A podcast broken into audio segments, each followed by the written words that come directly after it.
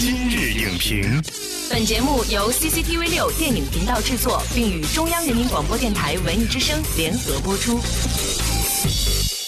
品头论足话电影，今日就评八分钟。大家好，欢迎收听文艺之声今日影评，我是主持人姚淼。超级英雄死侍换身话痨保镖，You won't last one hour without me. 神盾局长化身剑盟杀手。电影《王牌保镖》北美上映两周，称霸票房，但戏仿式桥段屡遭调侃，美式幽默能否戳中中国观众的笑点？本期今日影评邀请中国电影资料馆策展人沙丹为您点评电影《王牌保镖》，如何搞笑演绎老套路。欢迎沙丹老师做客今日影评。嗯，主持人好，大家好。首先呢，依然是快问快答，想请问一下，您看过《王牌保镖》之后，您是更喜欢杀手还是更喜欢保镖呢？我还是比较喜欢那个保镖吧，因为我非我是这个萨米尔·杰克逊的粉丝。那在这部电影当中，哪个片段让您印象最深？在那个阿姆斯特丹那场枪战啊，非常的精彩啊，它前后景之间有非常强烈的一个张力。如果以十分来给影片打分的话，您打多少分？这个影片我觉得可以给七分吧。首先呢非常的流畅啊，很轻松，很好看啊。但是我也觉得是我还是有点担心的。担心什么呢？啊，因为我觉得这个电影当中还是有非常多的一些糙话的啊。这个影影片引进来之后，怎么样去翻译，让我们的观众更好的去接受，我觉得是一个我非常担心的地方。好的，感谢沙丹老师。快问快答结束，下面进入剧情解锁，来看看电影讲了一个什么样的故事。影片讲述了世界头号保镖迈克尔·布莱斯和他的新客户，一名臭名昭著的杀手达里奥斯·金凯德，两人一直是多年的死对头，但是却与对方开始了一段二十四小时形影不离、笑料百出的旅程。网易新闻的网友表示，《王牌保镖》是流水线制造，情节、笑料、动作基本都是老套路。电影本想反套路，却越来越套路。猫眼网友认同，《王牌保镖》很平庸，只是类型片的又一次重拍，并没有看到什么新意。而一九零五电影网网友力荐，从模仿保镖的预告片中就能看出，《王牌保镖》是一部娱乐性极强的电影。刚刚有观众提到呢，这部电影到处都在戏仿，所以好多的观众还有网友呢，也帮助这部影片来进一步戏仿。就像这三张海报哈、有一张呢是非常经典的影片，凯文·科斯特纳和惠特尼·休斯顿演的这个保镖的海报，还有一张呢是《王牌保镖》的官方海报，再有一张哈、就是网友戏仿的非常有趣的一张海报了。呃，那沙丹老师，请问啊，就您看过影片之后，您发现这部电影戏仿了哪些经典的影片呢？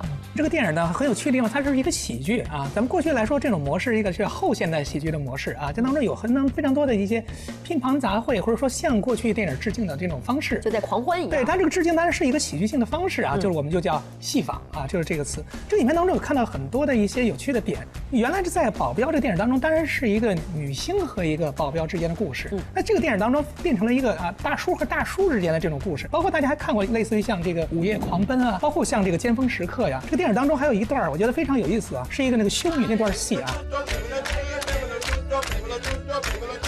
这段戏当然也可以让大家看到这个修女也疯狂的这样一个影子啊，所以这电影当中，我觉得是对整个犯罪电影的这样一个喜剧性的一个戏仿的一个综合性的一个产物。电影中的两个主人公也特别有意思啊，一路上都是在互怼的这个状态，一直在插科打诨。那么观众很多人说呢，就像看了一场相声表演似的。嗯您怎么看待这样一对组合？呃，我觉得这真的是这个电影当中非常大的一个看点啊！如果这个电影当中，如果这两个人不在那儿吧唧吧唧一直在说的话，那这个电影的趣味会小很多啊。My bad. You're bad. 其实这二位啊，如果大家看过他们过去演的电影啊，比如说像这个萨米尔·杰克逊演的这个啊低俗小说等等这电影，你发现他两人语言的能力非常之强。这个电影当中的很多的这种语言的喜剧性啊，就是从这种碰撞的这种语言当中去出现的。在三十年代的时候，其实美国有一种非常重要的电影模式叫神经喜剧模式啊。这个喜剧模式当中很重要的一点的喜剧性就在于非常快速密集的对白啊，它对白之间其实有非常强的这种呼应性啊。那这在这个电影当中，把过去的神经喜剧这种模式啊和今天的这种。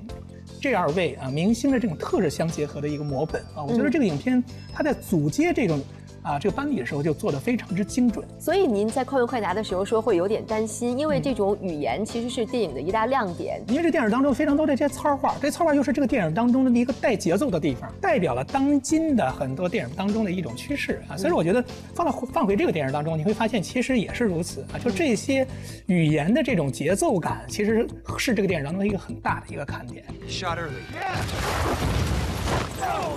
这两人明星的特质，实际上在这个电影当中都暴露无遗啊，都体现的非常的好。那个角度来说，我觉得还是有一定的这个进步。进步之处在于这二位的这个搭配啊，你会发现两个人都是一个所谓的叫灰色地带当中的人物。这位应该是超级英雄的这位啊，他是一个比较丧的一个角色。对啊，那另外一位呢，就是应该是一个反面角色的啊，这样一位萨米尔·杰克逊演的角色，在这个电影当中还经常说一点这个至理名言。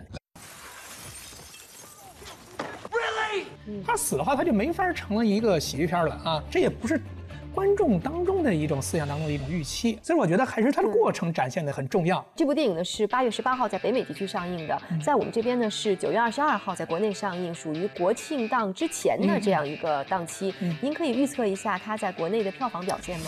哎，我觉得这个这个档期相对来说还是不错的哈，就是说它前边的这个。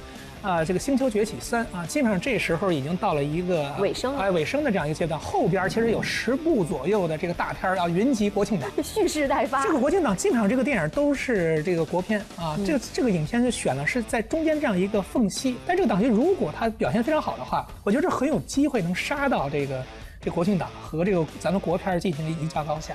感谢沙丹老师精彩的点评。电影《王牌保镖》呢，用插科打诨和嬉笑怒骂的方式，在包裹生活感伤的同时，浪漫地表现出了围绕在我们身边的爱。尽管生活有时候并不尽如人意，但是当用浪漫来处理悲伤，用豁达来舒缓创痛时，或许这些又为我们的生活提供了一种新的打开方式。本栏目视频内容，请关注 CCTV 六电影频道，周一到周五每晚十点档《今日影评》。